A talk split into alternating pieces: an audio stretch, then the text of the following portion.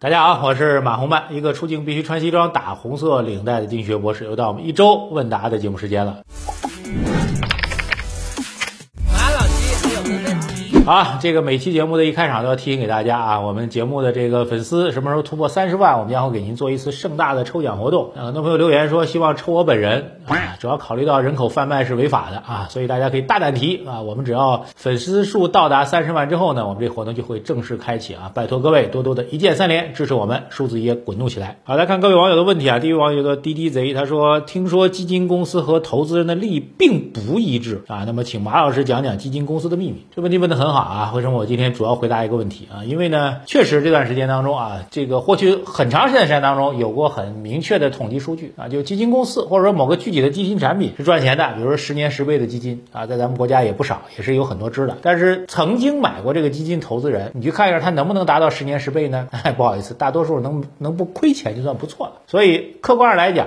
就算你曾经选择了一家好的基金公司的好的基金产品，和您最终买这只基金产品能赚钱之间，也会存在巨大的反差。还好呢，这个状况呢，监管部门已经关注到了啊。监管部门现在其实也在给基金公司提要求啊，说你们要去解决一下啊，这个号称基金产品赚钱，净值在不断增长，但基民不赚钱的问题啊。这问题呢，各个公司在想解决方案。那么除了他们在解想解决方案之外呢，既然您说了啊，这个我们要讲讲基金公司的秘密，我们就把几个秘密带给您。第一个，从根本逻辑上来讲，我们大多数人能够投资的公募基金本身。基金公司包括基金经理在内，它的利益诉求和我们作为基民来说，利益诉求并不一致。道理很简单，基民想赚钱，靠什么呢？靠的是基金这个产品的净值不断提升。净值不断提升，靠的什么呢？靠的这基金公司这个基金经理持有的这个股票的组合，对吧？它的总体收益是不断上升的，这是基民获益的一个主要来源。但基金公司和基金经理不一样。他们怎么获利呢？他们实际上是靠的怎么样？靠的是规模。只要我管理这个基金规模足够大，每天呢，我会按照当天的这个收盘的净值规模来去收取一定的管理费。这个管理费就是基金经理和基金公司的收入，对吧？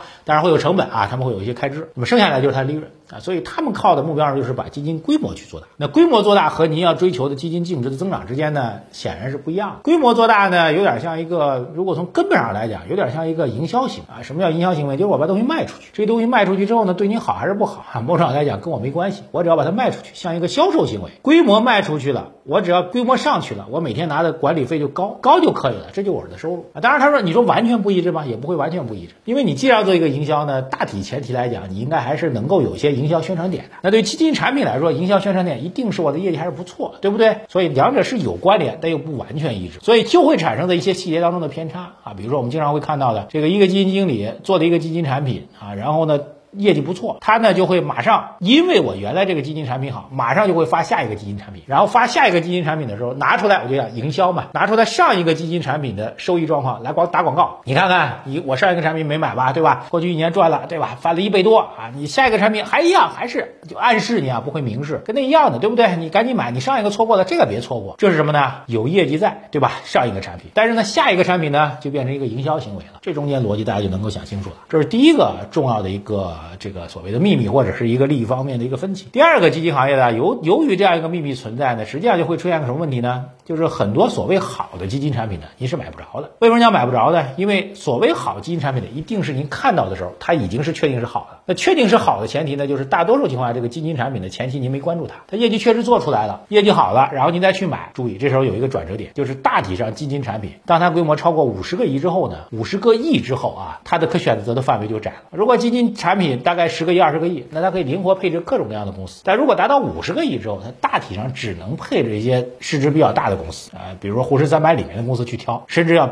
只能在中证一百里面去挑啊，因为它盘子足够大了。它如果需要买一些小盘公司的话，一买就把公司买买涨停了。然后买涨停之后呢，在它整体的规模当中占比又很小，对它净值帮助又很少，所以没有意义。所以就变成了它之前业绩好的时候。因为它规模小，影响力小，你是不会关注到的。当它业绩发现它好的时候，它的规模已经逐逐渐开始变大了。当规模变得足够大的时候，原来业绩好的时候，那时候能投的投资的票，能投资产品，现在都不能投了。方向变成了跟大盘指数一样的投资方向。这个时候你再去介入的话，那个所谓过去好的业绩，只能成为了镜中花水中月。这是第二个秘密。第三个秘密呢就更狠了啊，就是您会关注到呢，既然我们认为对于基金公司来说，做大基金规模是一个要求，那么做大基金规模的主要方法是做营销，所以呢，很多基金公司就会想通了，什么想通了呢？我一定要有营销的卖点。所谓的卖点就是过去一两年某个基金卖的这个业绩特别好，对不对？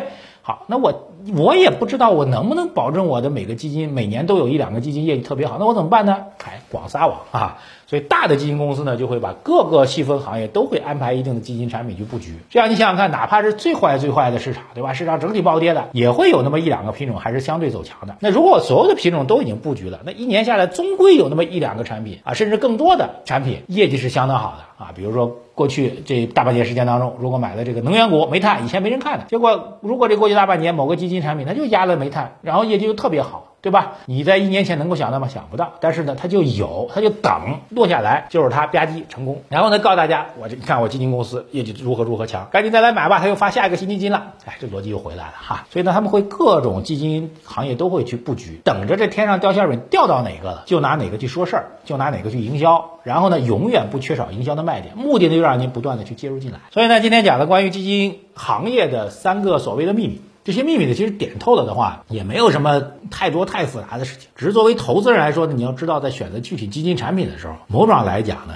一定要自己擦亮眼。我们有一句话来做总结的话，就是如果选择主动型基金的话，您要对这个基金经理要有充分的认知。就是选择主动型基金，首先对基金经理要有充分的认知。但一旦选定它之后，您做事要被动一点，叫做主动型基金，你要被动投。那如果您说我对基金经理不信任，我自己去做指数组合，我选择被动型基金，好，被动型基金你就要自己主动点。哈哈，这其中的逻辑我们今天就不展开了，把这个点给大家讲过来，所以让您知道基金的秘密，也帮助您未来的投资基金选择当中找到更好的。方法好，下位网友这个子亚 S H I K I 好像之前回答过他的问题，他问了一个问题，他说能否再讲讲巴菲特指标啊？巴菲特指标就是用股票市值除以 G D P 那个指标。他说这个指标和股债比有什么区别？如果拿过来衡量股市整体情况，用哪个更准确啊？股债比指标我记得是老巴在上世纪六十年代提出来的，但他给了一个模糊的标准，他说就是用这个股票市值除以 G D P 总量，那美国更多是用 G N P 啊 G N P 除以这个 G N P 的总量。他说如果大概在七十到八十啊，七十到八十就股票市值大概是 G D P 的百分之七十到八十，他这种情况况下一般市场就。低估了。老八曾经提过一句，那至于什么时候高估呢？好像老八都没提过。有人揣测呢，大概超过百分之一百就算高估了。就这个指标呢，实际上是巴菲特讲过，他自己是不是在用也不知道，但是别人称之为巴菲特指标。来，您刚才讲这个指标和股债比，就是我们讲 ERP 这个指标相比较到底如何啊？那我们总体来看法呢，这个巴菲特指标不如 ERP 指标好用啊，不如就是我们讲的股票和债务权的这个这股债比的指标好用。啊，原因很简单，就是这个巴菲特指标它比较虚幻，它的波动幅度太大。我给你举举例子啊，七五年美国大熊市的时候，这个巴菲特指标是在百分之七十五；零零年互联网泡沫崩裂的时候，它的指标达到一百八十三，就最低大概七十多，最高达到一百八十多。零七年美国市场泡沫崩裂，就是次贷危机的时候，大概只有一百三十五，然后次贷危机泡沫崩裂的时候又掉到五十，所以最低的时候可以到五十，最高的时候能接近两百。那你请问你怎么去把握呢？跌到八十你就觉得已经很低了，那再跌五十，这个就从百跌到八十再跌到五十，如果基数不变的话，实际上相当于打了多少折了？各位可以去算一算，实际上。又跌了多少？跌的那幅度是非常非常吓人，所以这空间是非常非波动非常巨大。A 股也一样啊，A 股零七年大牛市的时候，巴菲特指标曾经达到过一百三十七，百分之一百三十七。零八年杀到百分之四十六，一五年牛市时候是一百一十八，一六年熔断的时候达到百分之六十五，一八年底是百分之五十三，所以这波动幅度也是非常非常大的啊。所以呢，如果简单来讲，股债比。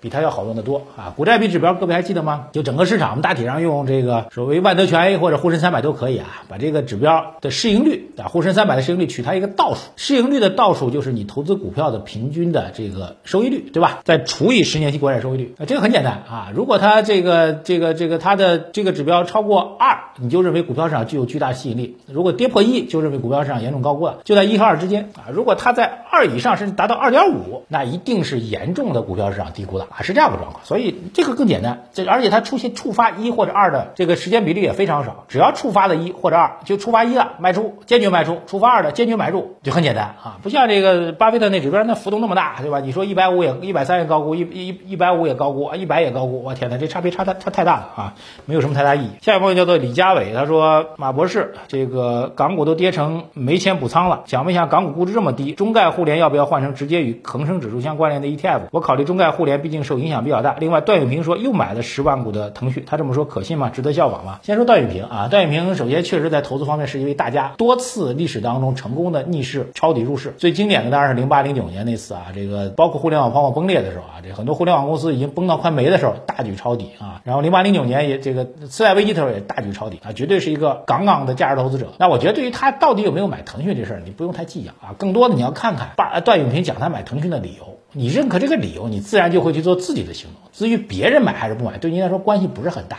对吧？腾讯的买腾讯理由，我这里有一二三四五啊，此去此处略去一万字，不去讲了啊。当然也不是推荐你买个股啊。那么至于港股这块儿有个技术问题啊，目前来讲，中概互联呢，其实已经把它的主要投资标的呢从港股换，从美股换成了港股了。你可以看一下它的持仓，现在基本上都是港股。所以实际上呢，就算美股那边怎么样呢？美股那边把中概互联全中概股全部都剔除出去了，全部都这个退市了，那其实也不影响他们的交易，所以没有必要再去折腾了。至于港股估值这么低的问题呢，我觉得估值低不是便宜是好事吗？没钱抄底了你就等等，反正你买的已经不贵了，耐心啊耐心耐心啊，这是非常非常重要。还有朋友问类似的问题啊，网友叫叫蓝，他说我想问一下，阿里巴巴不是已经在香港上市了吗？在双重上市有什么不同？对股价有什么影响？之前阿里巴巴在港股呢是二次上市，二次上市呢实际上什么？实际上是把美股交易当中的部分品种放到港股上来进行交易，所以它的整体的锚基准呢还是在美股市场当中。如果美国市场把它除名了，它不是上市公司了，港股市场交易的股份也一样会被除名掉，所以是一回事儿了啊，所以不能够规避风险。第二次的双重的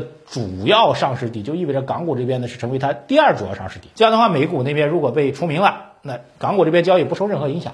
啊，更重要的是，由于在港股是主要上市地之后呢，我们的沪港通资金就是内地的资金可以去港股去买它了，这是很大的变化。好，最后一个问题，小夫他说，现在美国经济到底算不算衰退？我感觉那个衰退的标准，鲍威尔在偷换概念，感觉话说的道有道理，但又觉得哪里不太对。宏观指标呢，永远大家会这个吹毛求疵啊。一般来讲呢，所谓美国衰退的两个标准，呃，一个标准就是 GDP 连续两个季度是同比负增长，那就是衰退啊。美国已经两个季度了，所以严格来讲它就是衰退了。那鲍威尔说呢，没衰退，为什么呢？他说，你看美国的失业率很低，美国失业率只有三个多点，咱们国家还五个多点啊，所以它美国失业率这么低，怎么叫衰退呢？也有道理啊。特别 GDP 这个指标呢，我一直觉得是比较虚幻的，就像我们的 CPI 一样啊。CPI 我可以很负责任告诉您，八月份 CPI 正常来讲 CPI 将会破三，九月份呢会接近三点七、三点八，甚至接近百分之四的样子。那你说通货膨胀来了吗？那我说把 CPI 当中的这个猪肉价格和能源价格全部剔除掉，也许我们 CPI 是。很低很低啊，甚至在一以下。那你觉得我们觉得到底是通货膨胀还是不是通货膨胀呢？对不对？所以作为经济分析者来说，一方面要简单的去看一些简单的指标去做对标去做判断，另一方面要对结构以及结构产生的问题以及解决这些问题的看法做认真的判断，